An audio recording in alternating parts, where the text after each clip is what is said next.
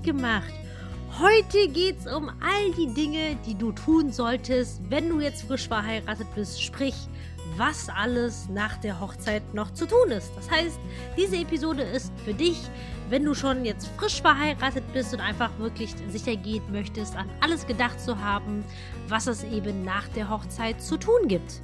Und äh, ja, ey, wir befinden uns ja wirklich mitten in der Hochzeitssaison. Es ist ja wirklich Je nachdem, wo man sich befindet, ich bin ja gerade in Berlin, ist es ja wirklich übelst heiß. Meine Wettervorhersage hat gestern noch 40 Grad angezeigt und ich bin so dankbar, dass nachdem ich heute darauf geschaut habe, diese 40 Grad nur noch 37 Grad sind. Toi, toi, toi. Und deswegen hoffe ich, dass es dir auch gut geht. Und ähm, ich bin ehrlich gesagt gerade so ein bisschen im Freizeitstress. Deswegen, ich will es auch gar nicht Stress nennen, weil Stress ist ja immer so negativ behaftet.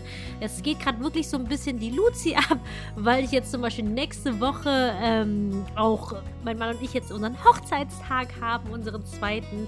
Und wir haben uns ja immer so ein Hochzeitsritual überlegt, das wir jetzt jedes Jahr durchziehen werden. Im Zuge dessen muss ich sagen, ähm, habe ich total Lust, mal dahingehend eine Podcast-Episode für dich aufzunehmen. Einfach als Inspiration, dass ihr euch vielleicht auch einfach so ein ganz persönliches Ritual. Ich finde das eigentlich richtig, richtig cool, wenn man das wirklich so 20 Jahre miteinander durchzieht und äh, ja, dann einfach darauf zurückblicken kann. Das muss ich mir jetzt gleich mal notieren, dass ich das mal mache.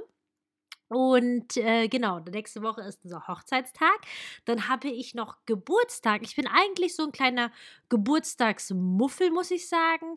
Aber ich freue mich irgendwie dennoch dieses Jahr irgendwie drauf und äh, werde schon was Schönes machen. Aber da ist natürlich auch ein kompletter Tag geblockt. Dann werde ich äh, privat, stehen jetzt bei mir noch einige Hochzeiten an. Darauf freue ich mich auch schon riesig, wo ich mich einfach nur mal zurücklehnen kann und nicht an alles denken muss, sondern einfach nur mal Gast sein kann. Das ist für mich natürlich auch mal eine richtig geile Abwechslung, dass ich mich betüdeln lasse. Und ähm, ja, meine Freunde haben, sind natürlich immer dann ganz verängstigt, dass ich dann kritisch bin oder ähnliches. Aber ich muss sagen, es interessiert mich gar nicht. Das Einzige, was mich interessiert, ist, dass es dem Brautpaar gut geht. Und alles andere, denke ich mir, es ist ja deren Hochzeit. Und deswegen ist ja total stumpf, dass ich dahingehend irgendwie über die kritisch urteile. Ähm, geht ja quasi gar nicht jetzt um mich.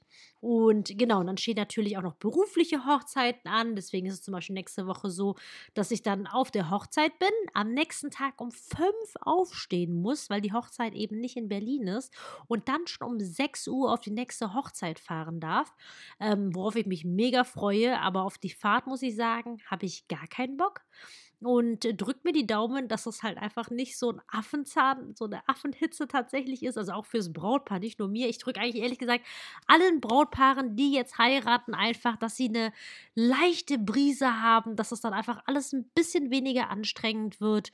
Und ja, generell steht jetzt einfach privat einiges an, worauf ich mich freue, aber es ist gut vollgepackt und ähm, nichtsdestotrotz freue ich mich gerade sehr auf diese Podcast-Episode mit dir und möchte mit dir jetzt einfach durchgehen, was nach der Hochzeit noch alles zu tun ist. Lass uns direkt losstarten mit dem ersten Punkt. Und zwar geht es darum, alles, was ihr so an Deko und ausgeliehenen Sachen für die Hochzeit habt, bitte zurückzubringen. Denn auch ich verleihe oftmals Sachen, egal ob es Geldgeschenkeboxen sind, ob es Blumenkörbchen sind oder ähnliches. Ich freue mich immer riesig, dass ich A, überhaupt die Sachen zurückkriege, nicht dem hinterherlaufen muss.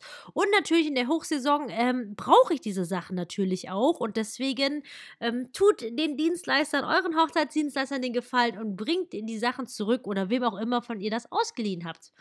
Das ist der erste Punkt. Der zweite Punkt, und das ist eigentlich, ja, das ist der, eines der wichtigsten Punkte. Und zwar geht es darum, dass ihr wirklich jetzt das Ganze mal sacken lässt und es wirklich genießt, verheiratet zu sein. Und ähm, auch für den Fall, dass ihr nicht flittern solltet, nehmt euch bitte, bitte ein paar Tage frei, um zum Beispiel so schöne Dinge zu machen, wie zum Beispiel entspannen, runterzukommen nach all diesem krassen Hochzeitstrubel und äh, dann natürlich Geschenke auszupacken. Und wenn du jetzt diese Episode hörst, nachdem deine Hochzeit stattgefunden hat, dann an dieser Stelle nochmal herzlichen Glückwunsch. Ich hoffe, dass du meinen Podcast schon ein bisschen länger verfolgst und bitte hoffentlich ganz, ganz viele Tipps für dich mitnehmen konntest. Wenn das der Fall ist, freue ich mich natürlich riesig, wenn du mir eine Rezension schreibst, egal ob hier jetzt unter dem Podcast oder bei Google oder mir einfach eine Mail dahingehend schickst. Ich würde mich mega einfach freuen zu hören, wie deine Hochzeit so war, wie du es erlebt hast und hoffe einfach wirklich aus tiefstem Herzen, dass es genau so war, wie du es dir vorgestellt hast. So, und genau, das ist jetzt der zweite, zweite Punkt. Wirklich zurücklehnen, entspannen, den ganzen Stress abfallen lassen und die ganzen Geschenke auszupacken. In diesem Zuge ein kleiner Tipp, vielleicht einfach mal wirklich vermerken, von wem ihr was bekommen habt, vielleicht für den Fall, dass ihr zum Beispiel bei der Danksorgungskarte individuell drauf eingehen möchtet. Das müsst ihr natürlich nicht, ähm, aber manche Paare weiß ich, die möchten das gerne wissen und deswegen könnt ihr dann einfach beim Geschenke auspacken da vielleicht so einen kleinen Zettel haben, wo ihr eure Notizen notieren könnt. Dann kommen wir zum nächsten und natürlich sehr, sehr wichtigen Punkt, ähm, nämlich das Thema Namensänderung. Beziehungsweise generell gibt es natürlich nach einer Hochzeit einiges an, ich sage jetzt mal, bürokratischen Angelegenheiten und eine Position dessen ist auf jeden Fall die Namensänderung. Und das sind jetzt natürlich relativ viele Angelegenheiten. In allererster Linie natürlich Reisepass und Personalausweis. Achtung an dieser Stelle, wenn ihr natürlich direkt flittern wollt, dann müsst ihr euch wirklich frühzeitig darum kümmern, dass ihr zum Beispiel einen vorläufigen Pass bekommt, damit ihr reisen könnt. Dann müsst ihr natürlich auf jeden Fall vorher prüfen, wie es denn im Reisezielland denn ausschaut. Denn einige akzeptieren zum Beispiel vorläufige Pässe oder ähm, andere wiederum nicht. Und das muss man einfach dann tatsächlich immer auf der Webseite vom Auswärtigen Amt nachschauen. Dann gibt es zum Beispiel das Thema Namensänderung. Ich meine, das betrifft wirklich viele Behörden. Ich meine, überall, wo du, wenn du jetzt die, die, die Person bist, äh, die den Namen jetzt abgegeben hat, zum Beispiel, ich hatte ja das Riesenglück, dass mein Liebster meinen Namen angenommen hat. Man muss dazu sagen, er hieß vorher, also er ist geboren Hein und das heißt, ich hätte dann Kim Hein ähm, geheißen oder ja, ich krieg's jetzt gerade grammatikalisch nicht auf die Kette. Aber Kim Hein ist halt irgendwie nicht so die spannendste Kombination. Ich muss gestehen, ich fand Kim Sam eigentlich auch nicht immer so cool, aber ich krieg tatsächlich immer sehr cooles Feedback für meinen Namen. Und meinem Liebsten war es ja so wichtig, dass wir gemeinsam einen Namen haben. Und ich muss sagen, ich finde es ehrlich gesagt auch ganz cool. Und er war, wie gesagt, so nett und hat äh, dahingehend quasi seinen Namen aufgegeben, meinen angenommen und er hatte den ganzen Stress. Und das war wirklich, oh, es ist schon echt einiges einiges zu tun, muss man sagen. Das heißt, es sind dann Angelegenheiten zum Beispiel wie bei der Kfz-Behörde, wenn auf deinen Namen jetzt zum Beispiel das Auto mit angemeldet ist. Oder natürlich beim Thema Banken, die ganzen Konten, die ganzen Versicherungen bei der Krankenkasse natürlich den Namen ändern oder was gibt es noch alles für Behörden? Zum Beispiel sowas wie GEZ. Gut, da würde ich mich jetzt nicht so extrem bemühen, da schnell den Namen zu ändern, aber muss ja auch getan werden. Energieversorger, Handyvertrag, Telekomanschluss, Internetanschluss, natürlich auch den Arbeitgeber offiziell informieren. Was es zum Beispiel auch noch gibt, ist zum Beispiel die E-Mail-Adresse zu ändern. Wenn deine E-Mail-Adresse vorher deinen alten Nachnamen beinhaltet, dann wäre es natürlich sinnvoll, die E-Mail-Adresse sich eine neue anzulegen. In der Hoffnung natürlich, dass du deine Wunsch-E-Mail-Adresse bekommst. Wird ja auch nicht einfacher, was das anbelangt. Und ansonsten möchte ich dir dahingehend, was das Thema Namensänderung anbelangt, einfach den Tipp geben, dass du einfach auf die Briefe guckst, die bei euch eben so reinflattern und alle, die mit eben mit altem Namen sind, dann entsprechend sich einfach bei denen schnell zu melden, eine E-Mail zu schreiben, sich vielleicht vorher eine vorgeschriebene, vorgefertigte E-Mail irgendwo abzuspeichern und dann immer wieder schön Copy-Paste. Sehr geehrte Damen und Herren, wir haben geheiratet, hier ist die Heiratsurkunde.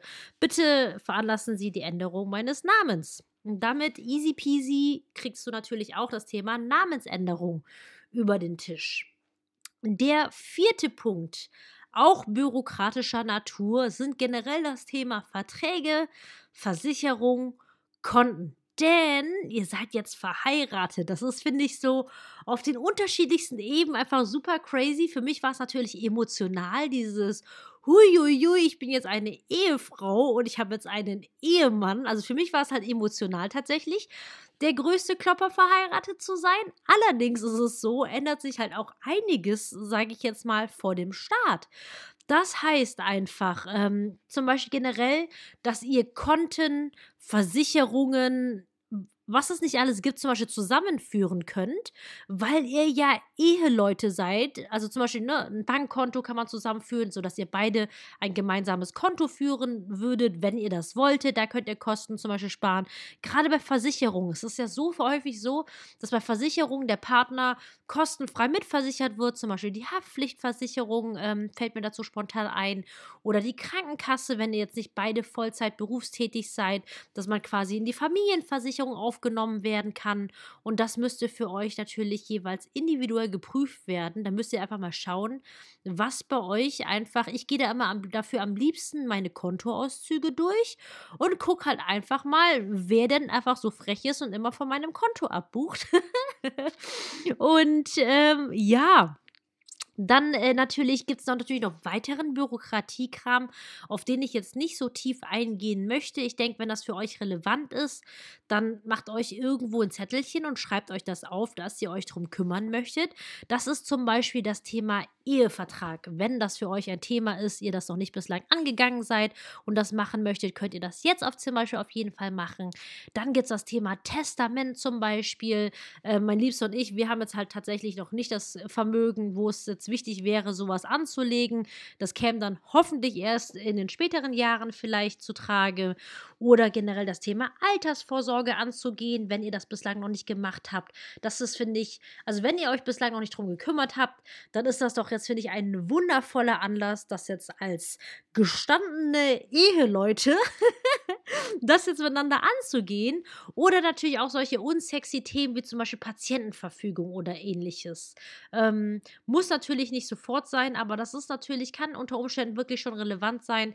Deswegen, ihr habt es gehört, wenn das für euch generell in Frage kommt, schreibt es euch auf. Ich meine, das muss ja nicht sofort nach der Hochzeit gemacht werden, aber das sind natürlich alles Themen, die handgehend natürlich so ähm, angegangen werden dürfen. Dann ähm, im Zuge, ich hatte ja im ersten Punkt mit den Dienstleistern angesprochen, dass ihr vielleicht netterweise immer möglichst schnell die geliehenen Sachen zurückgibt. Und im Zuge dessen gibt es natürlich auch noch äh, eine wichtige To-Do, nämlich offene Rechnungen zu begleichen. Ähm, das kann natürlich mal nach der Hochzeit mal untergehen, das passiert auf jeden Fall. Aber denkt natürlich dran, dass eure Dienstleister sich eigentlich immer echt viel Mühe gegeben haben. Zumindest hoffe ich das auf jeden Fall, dass es bei euch auch der Fall war. Und dass es natürlich auch wirklich nett ist, wenn man natürlich die Zeit gleich, ähm, muss nicht sofort am nächsten Tag sein, um Gottes Willen. Aber ich hatte teilweise auch schon mit Brautpaaren gearbeitet, die einfach wirklich ähm, so schusselig waren. Das haben die nicht mal mit Absicht gemacht, aber dann haben die wirklich Wochen und Monate gebraucht, um eine Rechnung zu überweisen. Und das ist natürlich dann auch so ein bisschen nervig, dass wenn man schon wirklich alles quasi fürs Brautpaar gegeben hat und dann eben noch seine Rechnung hinterherlaufen muss. Das ist natürlich für euch finanziell natürlich äh, ich sag jetzt mal, ich sag, ich meine, ihr habt ja mit den Kosten kalkuliert, aber trotzdem ist es ja nie so schön, Rechnungen zu zahlen. Und es ist ja eigentlich, finde ich, immer viel schöner, Geld zu bekommen. Ihr habt ja hoffentlich dann tolle Geldgeschenke oder generell tolle Geschenke bekommen. Aber wo es auch wirklich noch einiges äh, finanziell zu holen gibt, ist nämlich der nächste Punkt, nämlich dem Finanzamt die neue Steuerklasse mitzuteilen. Alter Scholli, hab ich mich gefreut. Ich meine, ganz ehrlich, ich habe nicht aus finanziellen Gründen geheiratet. Allerdings, als wir unsere erste Steuererklärung abgegeben haben, dachte ich mir so, geil, ich verstehe jetzt, warum Leute nur aus finanziellen Gründen heiraten, weil das mehrere tausend Euro waren, die wir zurückbekommen haben. Hängt natürlich davon ab, wie viel ihr verdient, wie viel ihr vorher an Steuern gezahlt habt, aber das ist halt so ein kleines Schmankerl, muss ich ehrlich sagen. Ähm, erstens die neue Steuerklasse mitzuteilen, da gibt es ja verschiedene Kombinationen zwischen 3 und 5 oder beide Steuerklasse 4. Ähm, hängt natürlich davon ab, wer wie viel verdient. Wenn ihr gleichermaßen viel verdient, macht es halt halt Sinn, dass ihr beide Steuerklasse 4 habt. Wenn einer wesentlich mehr verdient, sollte diese Person zum Beispiel Steuerklasse 3 haben, weil das die wenigsten Abzüge hat. Aber da gibt es ganz wundervolle ähm, Brutto-Netto-Rechner. Im Internet kann man googeln und sich einfach alles ausrechnen lassen, sodass ihr gucken könnt, was für euch mehr Sinn macht. Ja, das ist natürlich ein richtig coole To-Do, muss ich sagen, nach der Hochzeit. Was ihr dann auch noch Schönes machen könnt, wenn ihr nicht ohnehin schon dran gedacht habt, wirklich alle mal, alle Freunde, Verwandte, Familie nach den Fotos und Videos zu fragen, die sie gemacht haben. Natürlich habt ihr bestenfalls ähm, einen tollen Fotografen, tolle Fotografin oder vielleicht sogar einen Videografen, Ähm, aber natürlich ist es auch cool, wenn einfach gerade jetzt durch die Gäste sind ja manchmal Schnappschüsse dabei ähm, oder gerade zur späteren Stunde, wenn äh, Fotografen nicht mehr da sind oder ähnliches. Ne? Deswegen lasst euch das alles schicken und dem müsst ihr natürlich auch manchmal hinten nachhaken, weil je nachdem, wie eure Gäste drauf sind, kann das ein bisschen dauern, bis sie dahin gehen, aus dem Quark kommen und ähm, ja, und euch das zuschicken. Manchmal gilt das tatsächlich leider auch für die Hochzeitsfotografen. Also ein absoluter Profi. Ähm, hat aus meiner Sicht wirklich kommuniziert das vorab mit euch, wie lange er sie für die Hochzeits, für die Bearbeitung der Hochzeitsfotos brauchen wird. Allerdings ist es so, ich meine, man bucht ja einen Hochzeitsfotografen, Finn, oh Gott, ich komme immer so durcheinander mit diesem Femininum, Maskulinum, also eher sie. Ich meine natürlich immer alle und das ist, ich unterscheide auch ehrlich gesagt nicht. Hauptsache, es ist ein toller, netter Mensch und dass dieser Mensch einfach tolle Fotos macht. Und jedenfalls ähm, ist ja, finde ich, beim Hochzeitsfotos ja das Wichtigste, dass die Fotos schön sind. Und es ist ja ehrlich gesagt eher sekundär, dass diese Person top, top, top organisiert organisiert ist. Aber ich hatte schon Fälle, wo meine Brautpaare wirklich sehr, sehr lange, die hatten quasi einen Fotografen selbst gebucht gehabt und wo sie wirklich lange, lange den Fotos hinterherrennen mussten. Das war ein bisschen nervig, aber das war es zumindest wert. Und deswegen, manchmal muss man halt einfach so einen kleinen Reminder oder einfach mal fragen, wie lange dauert das, damit ihr euch drauf einstellen könnt. Der nächste Punkt, um den ihr euch kümmern dürft, und zwar nicht müsst, sondern dürft, sind Danksagungskarten. Ähm, wobei, man muss sagen, ich würde eher es auch Danksagungen nennen wollen, denn auch wenn ich Karten echt toll finde, darf man nicht vergessen, dass das natürlich auch wieder so eine Budgetfrage ist. Die Karten kosten natürlich auch wieder Geld. Der Portoversand kostet natürlich Geld. Aber ich finde es auf jeden Fall schön, einfach allen Gästen zu danken, dass sie da waren. Und es gibt ja heutzutage ja so viele wundervolle, kostenfreie Möglichkeiten, wie eine toll gestaltete E-Mail oder eine Videobotschaft oder generell ein Bild. Es gibt so viele Möglichkeiten. Und deswegen geht es eigentlich aus meiner Sicht mehr darum, wirklich diese Botschaft der Danksagung rüberzubringen und auch wirklich wertzuschätzen, dass eure Gäste wirklich gekommen sind. Denn zum Beispiel bin ich demnächst privat auf einer Hochzeit und es ist für mich echt ein Affenzahn, weil ähm, wir da hinfahren müssen und es sind dann acht Stunden Fahrt, weil die Freunde im ganzen Süden Deutschlands leben, wir jetzt in Berlin leben. Dann habe ich ausgerechnet, werden wir locker 200 Euro an Sprit. Dann kommt natürlich noch mal die Hotelübernachtung, die 170 Euro kostet. Dann kommt noch mal das Geschenk hinzu. Und äh, genau, und, und wir müssen halt zwei Nächte übernachten, weil es eben so weit ist. Das heißt, es ist keine Nummer mal schnell hinfahren und dann wieder zurückfahren. Dann kommt das Hochzeitsgeschenk noch drauf. Und äh, gegessen haben wir auch noch nicht. Und das ist halt schon echt übel. Und Fliegen und Bahnfahren sind tatsächlich gleichermaßen, nee, teilweise sogar teurer. Und oh, deswegen ist halt generell und natürlich auch Outfit noch, ja, es kommt halt wirklich immer allerlei zusammen. Und jedenfalls werden wir in, äh, insgesamt circa 600 Euro nur für diesen einen Tag ausgeben. Und ähm, ja, und wenn man überlegt, dass das vielleicht auch bei Freunden bei euch so sein wird, ne, das ist, finde ich, schon ein Riesen-Commitment, so viel Geld für eine Hochzeit, um bei jemandem dabei sein zu können. Das ist schon echt wirklich eine Ansage. Und deswegen ist natürlich, finde ich, immer schön dahingehend, ähm, einfach dahingehend ein Danke auszusprechen. Ähm, wichtig finde ich dahingehend einfach nur, dass ihr wirklich ein, ein Medium wählt, das zu euch passt und vielleicht auch nochmal die Gelegenheit nutzt, zum Beispiel eine Fotogalerie zu teilen oder das Hochzeitsvideo zu teilen, wenn ihr das habt, weil das freut die Gäste immer im Nachgang wirklich sehr, sowas alles noch mitzubekommen.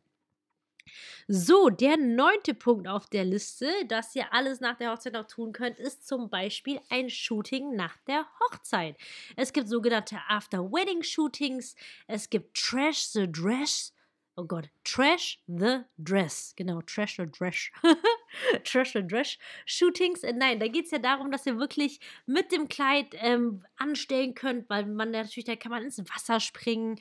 Und Trash heißt ja wirklich, ähm, Trash ist ja Müll. Es geht nicht darum, das Kleid in Müll zu packen, aber man macht dann mit dem Hochzeitskleid dann Sachen, die man natürlich am Hochzeitstag nicht machen würde, weil das viel zu schade wäre. Und da kann man auf jeden Fall noch richtig, richtig coole Bilder im Nachgang machen. Das ist natürlich auf jeden Fall auch nochmal ein ganz, ganz anderer Vibe und Atmosphäre, weil ihr seid dann verheiratet, der ganze Stress ist von euch abgefallen und man muss ehrlich sagen, es ist eine finanzielle Angelegenheit, ob man so ein Shooting halt macht.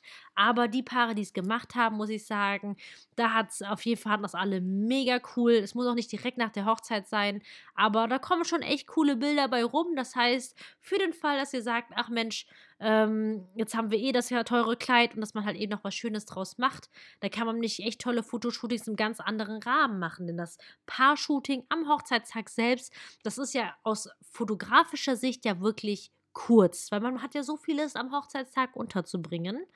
Und äh, ja, das führt uns auch direkt zu Punkt Nummer 10. Worum ihr euch kümmern dürft, ist nämlich zum Beispiel im Anschluss dann äh, zum Beispiel an also ein Shooting dann euer Kleid und Anzug reinigen zu lassen und gegebenenfalls zu verkaufen, wenn ihr das denn möchtet. Ich meine, hat alles seine Vor- und Nachteile, weil es ist auch einfach wunderschön, sowas als Erinnerung zu haben, wenn man natürlich auch den Platz hat, zum Beispiel das irgendwo auszustellen oder einfach generell als Erinnerung zu haben. Aber es ist natürlich auch, finde ich, gleichzeitig schön, einer anderen Braut ähm, dahingehend ihren tollen Tag zu ermöglichen. Wichtig an dieser Stelle ist einfach, falls du es verkaufen möchtest, stell dich darauf ein, wirklich nur noch einen Bruchteil deines Geldes dafür zu bekommen, das du selbst ausgegeben hast. Und ähm, bitte, bitte schreib auch nicht, wenn du halt verkaufen solltest, ins Inserat so rein, nur einmal getragen. Das ist bei Hochzeitskleidern immer der Fall. Welches Hochzeitskleid wird denn sechsmal getragen? Und deswegen ist das wirklich irrelevant, dass es nur einmal getragen wurde. Es ist halt einfach so, dass die meisten Bräute ja wirklich gerne einfach dieses Geschäft gehen und stöbern und anprobieren. Und das hat man natürlich meistens nicht, wenn man jetzt wirklich über das Netz ein Kleid kauft. Nur wenn man Glück hat, lebt man vielleicht in der gleichen Stadt, da kann man vorbeifahren, das anziehen, aber man hat natürlich nicht dieses gleiche Erlebnis und Gefühl wie im Brautmodengeschäft. Und ähm, genau, und deswegen gibt es halt natürlich auch einfach wirklich nur einen Bruchteil des Geldes. Also aus finanziellen Gründen lohnt es sich nicht wirklich, dass du Bescheid weißt. Genau. Und das sind jetzt die zehn Punkte, was du alles nach deiner Hochzeit machen kannst, beziehungsweise alles zu tun ist. Wichtig auch daher gehen, das ist natürlich einfach eine Menge Punkte, dass du dir das alles in deinem Tempo einträgst. Und ja, hoffe, dass jetzt wirklich wieder ein paar Punkte dabei sind, die für dich neu waren. Und ich freue mich auch schon sehr auf die nächste Episode mit dir, denn da verrate ich dir, was es für alles für coole Möglichkeiten gibt, Erinnerungen für deine Hochzeit zu erstellen. Denn äh, nach der Hochzeit ist vor der Hochzeit. Viele Brautpaare fallen ja dann in so ein tiefes Loch, weil man dann quasi nicht mehr diese Beschäftigung hat. Und um diesem, ich sage jetzt mal, After-Wedding Blues vorzubeugen, habe ich natürlich diese Podcast-Episode für dich in petto.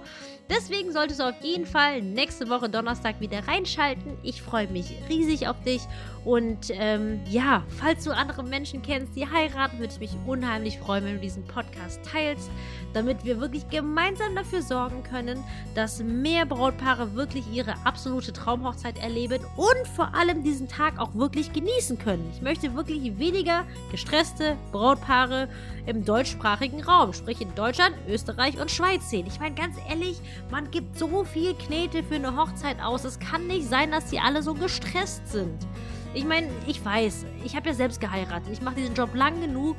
Hochzeit zu planen, eine Hochzeit zu planen, ist wirklich ein Riesenevent. Es ist wirklich an vieles zu denken.